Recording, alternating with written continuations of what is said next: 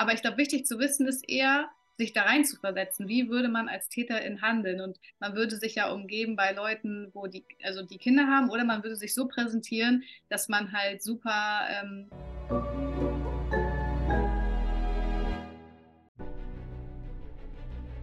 Willkommen bei dem Podcast von Die Köpfe der Genies. Mein Name ist Maxim Mankewitsch und in diesem Podcast lassen wir die größten Genies aus dem Grabau verstehen und präsentieren dir das spannende Erfolgswissen der Neuzeit.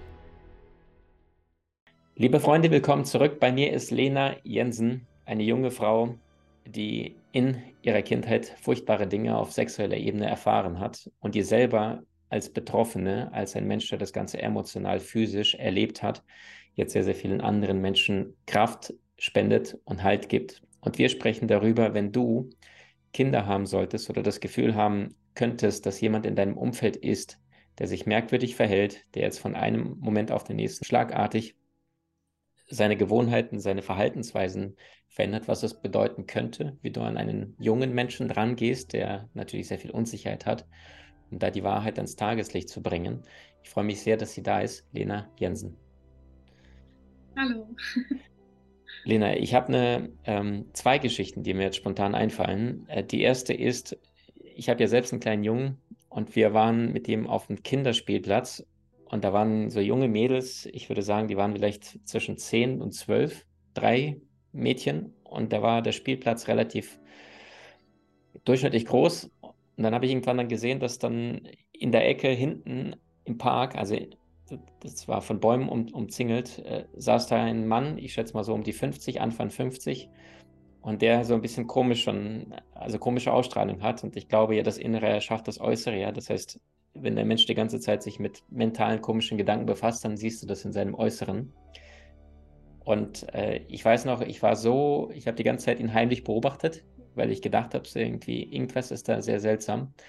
Und als ich dann am Ende mit meinem Sohn wieder ging von dem Spielplatz, weiß ich noch, bin ich zu diesen drei Mädels hingegangen, habe dann zu denen vorsichtig ähm, gesagt, seht ihr den Mann hinter mir an der Bank?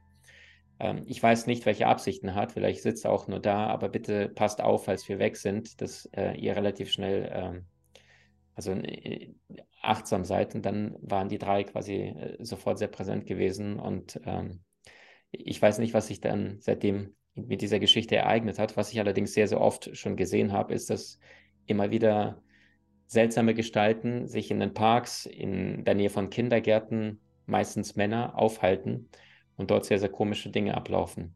Was hast du diesbezüglich äh, schon bemerkt oder gesehen? Ja, ich kriege leider dadurch, dass ich ähm, die Arbeit ja auf Social Media mache, immer wieder Geschichten von Betroffenen.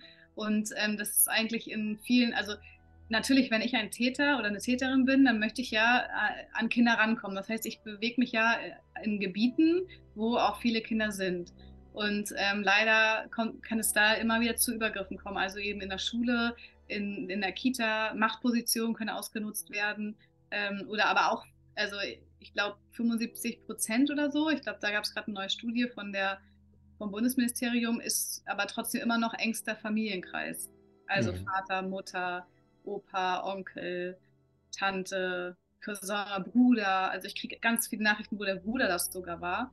Oh, also äh, ich glaube, das vergisst man oft. Man denkt immer, das kommt, die Gefahr kommt quasi von, von außen aber ähm, oft ist es halt eben von innen. Mhm.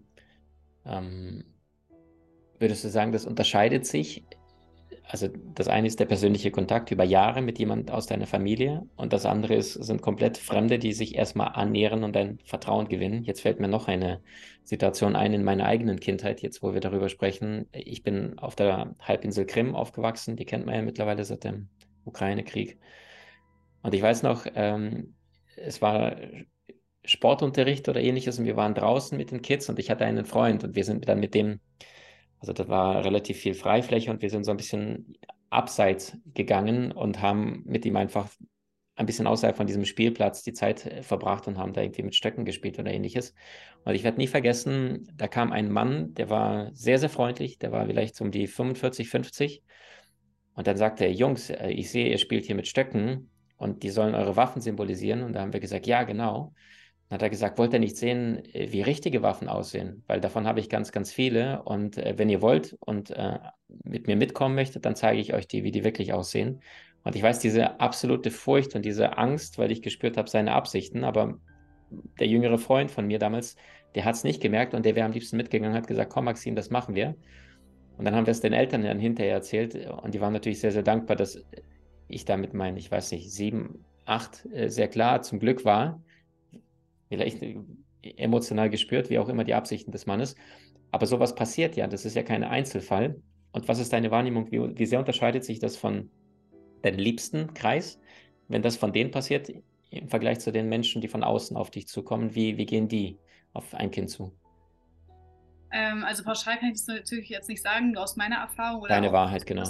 Höre, genau. Aber ich glaube, es ist halt so, dass ähm, äh, meistens äh, unterschätzt wird, wie nebenbei das ist. Also gerade wenn das Leute aus dem ähm, engsten Kreis sind, dann ähm, äh, ist es ja so, du bist ja eh mit ihnen in Kontakt und keine Ahnung, soll, sei es jetzt beim Waschen oder du bist ja als Kind dem ausgeliefert, der gibt dir ja Nahrung und äh, du kannst ja nichts machen, du bist ja abhängig von der Person. Das heißt, du kannst dich nicht wehren, du kannst auch nicht gegen die Person rebellieren, du bist ja noch nicht so weit, dass du körperlich dem überlegen wärst. Und deshalb ähm, ja, kann das, wird das halt dann ausgenutzt oder beim Wickeln. Es gibt auch Säuglinge, die ähm, auf dem Säuglingstisch missbraucht werden, weil der Vater das Kind wickelt. Oder äh, der ältere Bruder, sechs Jahre älter oder so, kommt nachts in das Schlafzimmer von der Schwester.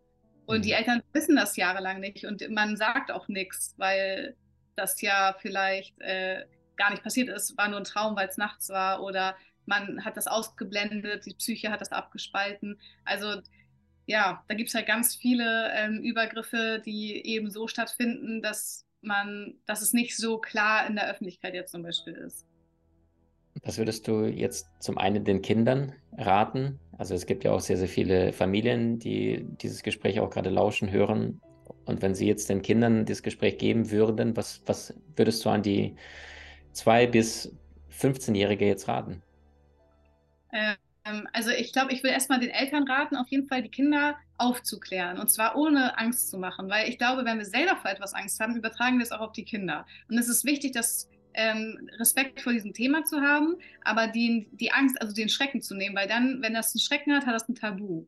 Und dann redet man nicht darüber, dann blendet man das aus, hat Scheuklappen auf. Und wir müssen das aber sehen, sonst, sonst übersehen wir das. Und äh, wenn sie, wenn die jetzt zum Beispiel den Kindern erstmal zum Beispiel sowas Einfaches sagen wie Geschlechtsteile benennen, ähm, sowas, was ich vorhin gesagt hatte, auch mit dem Penis, das ist dein Penis, niemand darf den anfassen. Wenn das jemand will, dann sagt man sofort Bescheid. So, dass man erstmal dieses Bewusstsein für den eigenen Körper schafft, für das Kind zum Beispiel. Und auch gute und schlechte Geheimnisse. Da gibt es ja mittlerweile auch Abstufungen und auch Verbesserungsvorschläge, aber so grob gesagt ist damit quasi gemeint, ähm, wenn ich jetzt ähm, schlechte Geheimnisse habe, also das heißt, ich fange mal mit den Guten an. Äh, wenn ich jetzt einen Geburtstag plane und du willst mir was schenken und du freust dich darauf, dann hat, macht es dir ein gutes Gefühl im Bauch, dann kannst du das für dich behalten. Aber sobald ihr ein Geheimnis ein schlechtes Gefühl im Bauch macht, dann sag mir das sofort. Und ähm, das hat ja auch was damit zu tun, weil mit diesen Geheimnissen und diese Manipulation, das bleibt unter uns, das, damit wird ganz oft gearbeitet. Und diese Täterinstrukturen gibt es schon Jahre. Äh, ja, Hunderte.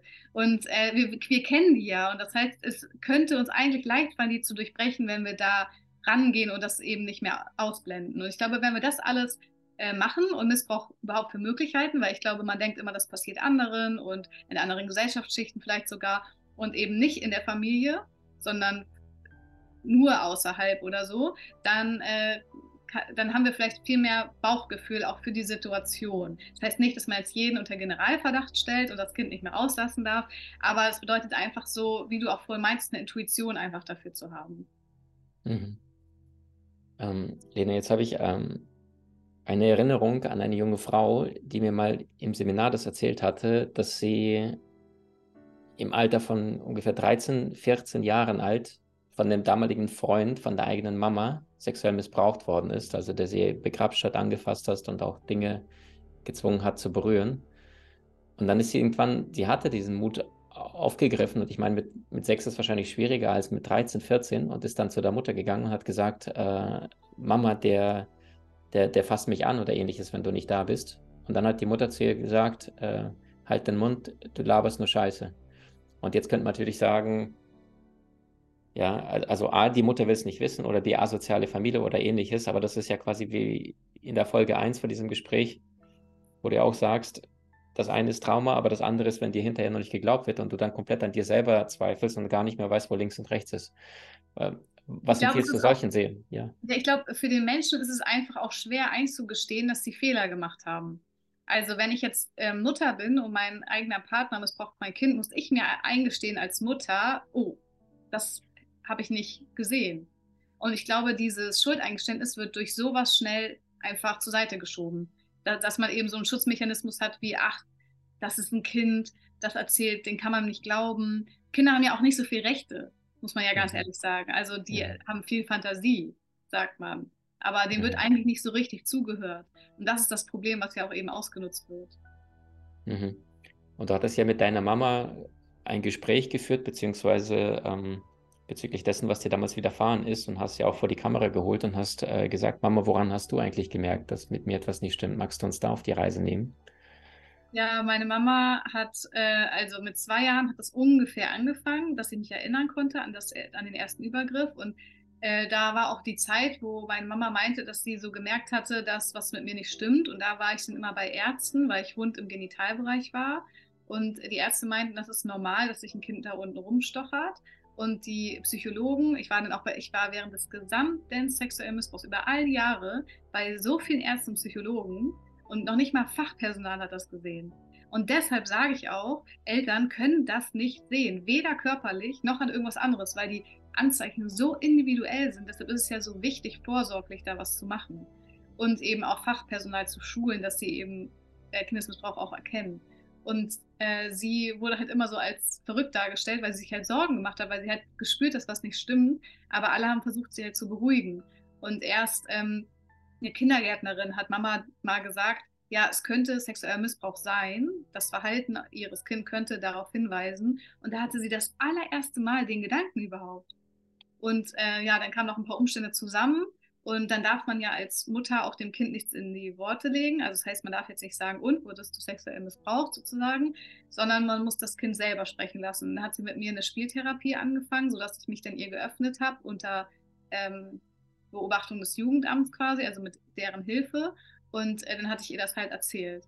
Und ja, dann war für sie auch, also als ich das erzählt habe, meinte sie nur, sie hatte dann hier so ein Kloß, wollte schreien, es hat gebrannt wie Feuer, ist dann nach oben gegangen, hat den runtergeschluckt und nur wusste so, ich muss jetzt funktionieren. Und dann hat sie all die Jahre funktioniert und später im Wald das komplett einmal rausgeschrien. Und auch Therapien gemacht und so. Weil ich glaube, das ist wichtig. Viele Betroffen, also viele Angehörige von Betroffenen denken immer so, sie müssen das jetzt irgendwie so durchstehen, aber die brauchen auch Hilfe. Schafft, mhm. Also es gibt einfach Sachen, auch eine Familie, die schafft man nicht ohne professionelle Hilfe, weil man gar nicht in der Lage ist, das alleine jetzt damit fertig zu werden. Mhm. Das ist, wenn einer in der Kindheit ein Kind missbraucht, dann missbraucht er nicht nur eine Seele, sondern mindestens zwei, drei oder vier, je nachdem, wer da noch drumherum ist, weil sie alle mit diesem Trauma zusammenleben. Ich glaube, jeder, der vielleicht kleine Geschwisterchen hat oder selber schon Mama, Papa ist und mal kurz das Gefühl bekommt, wie sich das anfühlen müsste, das einem eigenen Kind dann Jahre später zu erfahren, das ist ja unfassbar, was man da versäumt hat und nicht helfen konnte.